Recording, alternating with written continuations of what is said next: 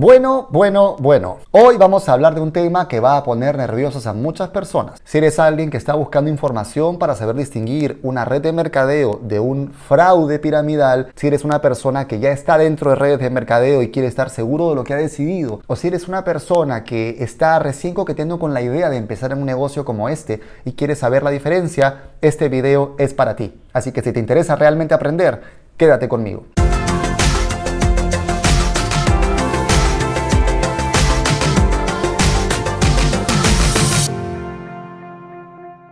Hola, ¿qué tal mis queridos loquillos y loquillas de Revolución MLM? Los saluda José Miguel Arbulú desde Lima, Perú y hoy vamos a hablar sobre multinivel, fraudes en los que no debes caer en redes de mercadeo. Si es la primera vez que estás en este canal, te invito a que te suscribas dándole clic al botón de aquí abajo y que también hagas clic en el botón de la campanita para que actives las notificaciones cada vez que saquemos un video nuevo. Y si el tema de hoy te interesa, regálame un like porque entramos en él ahora mismo. Personalmente tengo 13 años haciendo redes de mercadeo y al mismo tiempo soy muy crítico con el modelo de negocio. Tengo un montón de videos en los que digo opiniones que no son políticamente correctas dentro del mundo de las redes de mercadeo, opiniones que no me han hecho muy popular para alguna gente que hace redes de mercadeo más tradicional y que bueno, vas a poder encontrar un montón de esos videos eh, aquí obviamente en el canal, seguramente te dejaré algunos eh, por aquí. El punto es que sí, soy un pensador bastante crítico y eso hace que alguna gente coincida con lo que yo pienso y que otra gente no coincida porque cree que les estoy reventando el kiosco y les estoy rompiendo el, el culto, ¿no? De alguna manera. Entonces, te digo esto porque no tengo ningún interés creado en que seas un devoto de las redes de mercadeo, sino que quiero compartirte algunos elementos de discernimiento importantes para que tú puedas decidir realmente si este tipo de negocio es para ti o no, porque me baso en el sentido común y no es que quiera eh, tirármelas de, de, de, de ególatra ni nada por el estilo, pero no me interesa tener razón, me interesa que te vaya bien. Entonces siempre las cosas que he opinado en mi canal a lo largo de los años han partido de el sentido común, no de querer ganarle a alguien ni de tener razón. Y digamos que mi récord dentro de todo ha sido bastante bueno porque las cosas que he ido diciendo o prediciendo han ido pasando. Tanto compañías que yo ya decía que eran fraudulentas por la forma en que se estaban gestionando y que era importante que se supiera, a pesar de que no mucha gente se atrevía a tocar estos temas y que efectivamente hoy en día ya no existen y, o, o cambiaron de nombre o han sido penalizadas en diferentes mercados. Eh, así como también eh, sincerar sobre cómo funcionaba realmente el modelo de negocio, las redes de mercado en general, si realmente estábamos distribuyendo algo o no, ¿no? Eh, o nos estábamos quedando en esta idea de el club de desarrollo personal, con gente que solamente rinde culto a una persona, que es un gran orador y a eso le llamas líder porque el líder persuade para que gente nueva entre y compre un paquete. Pero ¿en qué sentido eso es líder y en qué sentido eso es distribución de un producto? Todo eso lo he cuestionado y creo que la pandemia ha acelerado eh, brutalmente el hecho de que el negocio realmente se sincere y efectivamente termine pasando lo que yo me imaginaba o lo que intuía que podía pasar. Así que nada, no te digo esto con ningún afán de, de, ego, sino porque me interesa ser muy objetivo cuando analizo las cosas y no tengo problema en corregir si meto la pata y no tengo problema en pedir disculpas si me confundo o equivoco en algo. Así que voy a compartirte estos elementos que me parece que son importantes que tengas súper claros para distinguir un fraude de un multinivel legítimo. El primer punto que tienes que tener en cuenta para no caer en un fraude es que debes encontrar una empresa que tenga un producto o asegurarte que la empresa tiene un producto que justifique la existencia de la red. Es decir, tiene que ser un producto que no exista también afuera o que no sea exactamente igual en calidad o precio. Porque si yo tengo un producto o servicio que lo puedo conseguir prácticamente igual en calidad o precio por fuera, entonces la red como canal de distribución no tiene sentido. Esta idea de que, de que uno eh, agarra un servicio o un producto que se puede conseguir igualito o más barato o de igual calidad en otro lado y lo canalizo a través de la red, no quiere decir necesariamente que haya un fraude, pero el problema de eso es que el, el canal de distribución no es relevante, ¿no? No es relevante porque eh, no hay ninguna necesidad de la recomendación boca a boca. Y además, seamos sinceros, no todo producto eh, o, todo servicio requiere necesariamente de este tipo de recomendación boca a boca. Hay productos o servicios que orgánicamente se empiezan a difundir. No necesitas tanto de esto. Entonces, no estoy diciendo con esto que eh, empresas que tengan servicios eh, esté mal porque se puede conseguir por fuera eso. Lo que estoy diciendo es que justamente el diferencial que tiene que haber de ese servicio o de ese producto para que la red esté justificada es que haya una diferencia de calidad y o de precio. De tal manera que digas, ok, se puede conseguir similar por fuera, pero la calidad de este es mejor. O se puede conseguir igual por fuera, pero el precio de este es mejor. Espero que se entienda porque este punto es muy importante para saber diferenciar qué empresarios realmente o qué dueños o inversionistas crean una red de mercadeo porque realmente están aportando algo novedoso, están aportando un beneficio al mercado y quienes realmente están aprovechando una moda para simplemente captar gente y tener un ingreso masivo de capital. El segundo punto que debes tener en cuenta es si la empresa opera en un mercado regulado o no. Mercados regulados, por ejemplo, Estados Unidos, Colombia, entre otros. Cuando tienes empresas que sospechosamente evaden constantemente el mercado de Estados Unidos, cuando tienes empresas que sospechosamente no están instaladas formalmente en Colombia, por ejemplo también, que tiene legislación, y suelen coquetear principalmente con mercados de Europa del Este, con mercados africanos, exóticos, realejados, asiáticos, eso es una bandera roja, porque mm, son mercados que tienen muy poca regulación sobre el tema y ya tenemos eh, N casos sobrados y documentados y los puedes buscar en Google de empresas que venían de estos mercados y que eran claramente estafas piramidales y que sus distribuidores eran casi fanáticos que te decían que no, no, no, es que esto es diferente y tú no entiendes y hoy en día estas empresas no existen o han cambiado de nombre o han mudado su cuartel general a otro país o tienen incluso gente perseguida por la ley. Creo que nunca me voy a cansar de decirlo, pero lo he dicho infinitas veces en este canal. En multinivel no hay errores nuevos, simplemente hay gente nueva cometiendo errores viejos o hay gente muy viva que sabe, sabe lo que está haciendo y simplemente lo que quiere es generar camadas eh, de, incautos que le signifiquen una ganancia importante. Presta atención a esto. Si está evitando esa empresa un mercado eh, regulado como Estados Unidos, a pesar de que gran parte de su plana directiva e incluso corporativa son de Estados Unidos, esa es una señal muy importante de que algo no está bien. Obviamente si además dentro de eso una empresa está cambiando el rubro o cambiando el nombre, 2 más 2 es 4. Y lo digo porque lo hemos visto un montón de veces.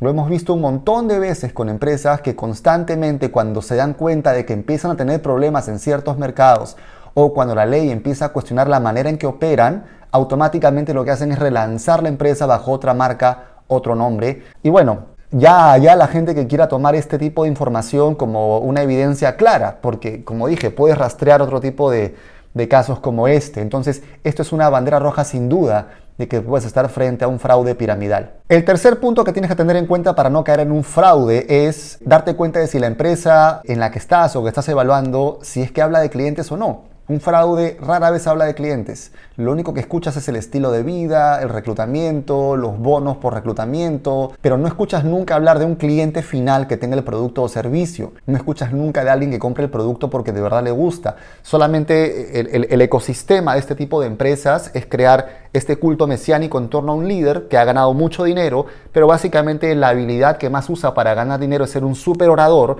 que desde la tarima convence a la gente del futuro brillante que pueden tener comprando un producto o un servicio o un paquete sobrepreciado, 700 dólares, 800 dólares, 1000 dólares y más, o promete esta, este crecimiento explosivo, ¿no? Pero realmente lo que tienes es un grupo de gente que está pagando un fee por ser parte de, un, de una secta comercial, pero realmente no están entrando a distribuir nada, porque el trabajo que empiezan a hacer es vender el mismo discurso a otra gente. Entonces, míralo con objetividad. ¿Qué es lo que terminas teniendo ahí? Lo que tienes es un séquito de gente que vende una oportunidad de negocio de un servicio o producto que en el fondo no tiene nunca salida fuera del ecosistema de esa organización. Eso no es un canal de distribución, eso es un club de desarrollo personal o es una secta comercial donde simplemente se paga un fee por seguir capacitándose. Entonces, si tú nunca escuchas hablar de clientes en la empresa, sino solamente de socios, líderes, emprendedores, etcétera, bandera roja. El cuarto punto que tienes que tener en cuenta para estar frente a un posible fraude es si te dicen que no le cuentes a nadie lo que acabas de ver. Si te dicen que te quedes calladito porque calladito te ves más bonito y que no le consultes a nadie porque tu familia todos son unos perdedores que nunca han visto nunca un negocio y no tienen idea. Es importante que cotejes información. Es importante que pidas puntos de vista. Ojo, es cierto que la mayoría de gente que te puede dar un punto de vista no conoce el modelo de negocio, pero tienes todo el derecho del mundo a poder constatar, preguntar e investigar en Google también. Ahora, Algo que sí es importante que no, no, debes confundir con esta investigación es que debes elegir una empresa que tenga un producto o servicio en el que tú realmente crees, que realmente te gusten. Y eso no va a cambiar porque lo cotejes con alguien. O sea, si por ejemplo eh, a mí me encanta el ceviche y, y, entro a una red de mercadeo de ceviche porque probé ese ceviche y me gustó, no es que tenga mucho que cotejar con la gente de mi familia, si el ceviche es bueno o no es bueno.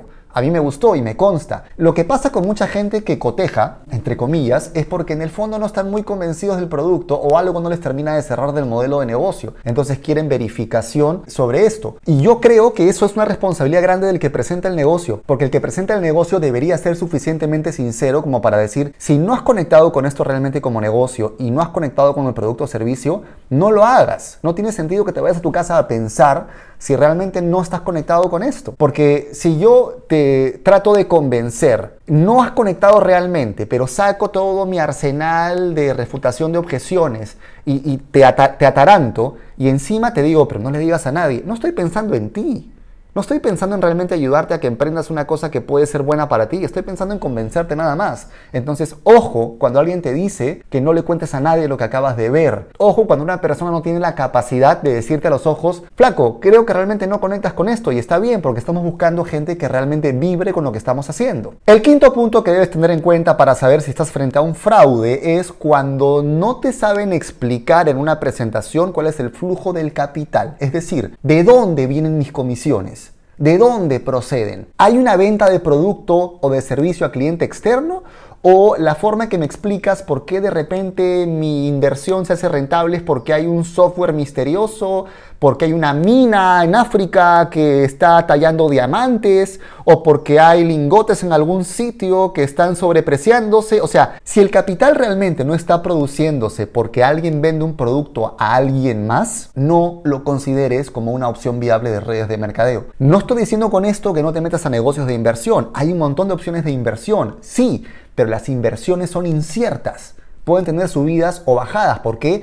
porque no tienes control de cómo el mercado puede reaccionar. Por lo tanto, cualquier red de mercadeo, entre comillas, que te prometa rentabilidad fija por hacer algo, es claramente una pirámide, es claramente una estafa, porque además no puedes asegurar el pago de comisiones a toda una estructura si tú no sabes cómo el mercado se va a comportar. Si es diferente cuando haces una inversión uno a uno y tú estás simplemente involucrado con eso y eh, te explican claramente que el capital va a darse porque hay una inversión con una cantidad de intereses, eh, porque se está invirtiendo en diferentes acciones o en bonos, lo que tú quieras, o porque se va a vender un producto, lo que tú quieras. Pero ahí es mucha más clara la transacción porque estás tú involucrado directamente. El problema de maquillar esto dentro de un esquema multinivel es que tú realmente no tienes cómo comprobar si esta inversión que dicen existe o si realmente la rentabilidad que te están pagando se da simplemente del dinero que la gente reclutada nuevecita está poniendo. Y además hay otro otro detalle que hace muy claro este tipo de fraudes. Por lo general tienen bloqueos para el tiempo que tienes para retirar el dinero. Te dicen que tienes una obligación de permanencia de cierta cantidad de semanas o cierta cantidad de meses. ¿Por qué? Porque en el fondo lo que están buscando es no descapitalizarse y seguir teniendo dinero para poder seguir nutriendo la pirámide y seguir pagando. Entonces, no es muy difícil darse cuenta de esto, pero hay mucha gente que no lo quiere reconocer. Entonces, Ojo con este tema. Si realmente no hay claridad respecto de dónde viene la rentabilidad, si no hay una venta de producto a cliente externo, si no hay una venta de servicio a cliente externo y simplemente estás ganando porque el Espíritu Santo es generoso, bandera roja, estás frente a un fraude piramidal. Y finalmente, el sexto punto que tienes que tener en cuenta para saber si estás frente a un fraude es cuando te dicen una y otra vez que el producto no importa. Cuando te dicen, no interesa, acá todo simplemente es liderazgo. El producto si quieres puedes tirarlo a la basura, si quieres puedes botarlo al tacho, si quieres puedes quemarlo, no interesa. Aquí todo es la inspiración, el sistema educativo, el liderazgo. No, el producto importa. Claro que importa, porque el producto es lo que tiene que sostenerse en el mercado independientemente del, del jupla y el rifraf y el hurra, hurra, hurra que le puedes meter. Si necesitas meterle una inyección de motivación al producto para que funcione en el mercado, para que la gente siquiera lo pueda querer, si necesitas exagerar la oportunidad de negocio para que la gente siquiera mire el producto, entonces eso es una evidencia muy clara de que no tienes un buen producto. Ojo entonces con esto, claro que el producto importa, Claro que interesa. Y no importa si el que te dice que no importa es una persona que ha hecho mucho dinero o muchas comisiones. La rentabilidad que puede generado una persona no es indicador de ética o de moralidad. Entonces también ese es un punto que tienes que desmitificar. No toda persona que gana más dinero que tú es porque es mejor persona que tú. No toda persona que hace más dinero que tú es porque es una persona necesariamente con más y mejor ética que tú.